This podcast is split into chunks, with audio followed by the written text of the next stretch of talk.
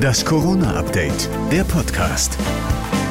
Hallo zusammen, heute ist der 3. Februar und hier kommt die aktuelle Ausgabe des Corona-Updates, der Podcast für euch. Nachrichtenstand ist 12 Uhr. Ich bin Thorsten Ortmann. Hallo.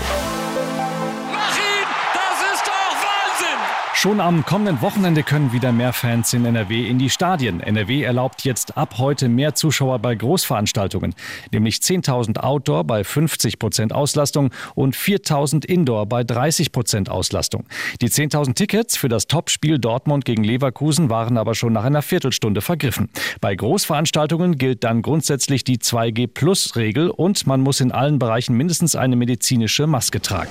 Wenn ich die Verfassungsordnung richtig verstehe, gibt es nur einen Bundes Bundeskanzler und das bin ich. Ja, da hätte man bei der Lockerungsdebatte der vergangenen Tage fast vergessen, dass es ihn überhaupt noch gibt. Kanzler Olaf Scholz ist aus der Versenkung aufgetaucht und hat jetzt im zweiten allen Lockerungsträumereien erst einmal eine Absage erteilt. Die Lage ist nicht danach. Durch diese Maßnahmen, die wir auf den Weg gebracht haben, ist das die Voraussetzung dafür, dass wir auch, wenn wir den Höhepunkt der Infektion hinter uns haben werden, dann über Lockerungsschritte entscheiden und beraten können. Aber da sind wir leider noch nicht angekommen. Allerdings wird der Druck immer größer, denn Schleswig-Holstein und Hessen sind schon vorgeprescht und schaffen 2G im Einzelhandel ab. Das könnte sich Finanzminister Lindner bei NTV auch bundesweit vorstellen, denn 2G im Einzelhandel hätte bislang kaum Einfluss auf die Pandemieentwicklung gehabt. Die Maske gehört dazu, 2G im Handel offensichtlich nicht. Das ist eine Freiheitseinschränkung, die auch wirtschaftlichen Schaden verursacht, ohne zur Bekämpfung der Pandemie wirklich wirksam zu sein. Also sollte das entfallen. Bayerns Ministerpräsident Söder und die Bundesärztekammer sind für einen Stufenplan bei den Lockerungen, der möglichst jetzt schon vorbereitet werden sollte.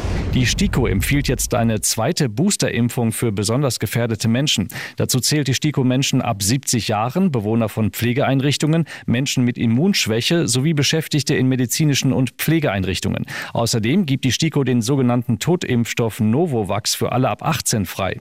Der Proteinimpfstoff Impfstoff sollte zur Grundimmunisierung mit zwei Dosen im Abstand von mindestens drei Wochen eingesetzt werden, so die Empfehlung der STIKO.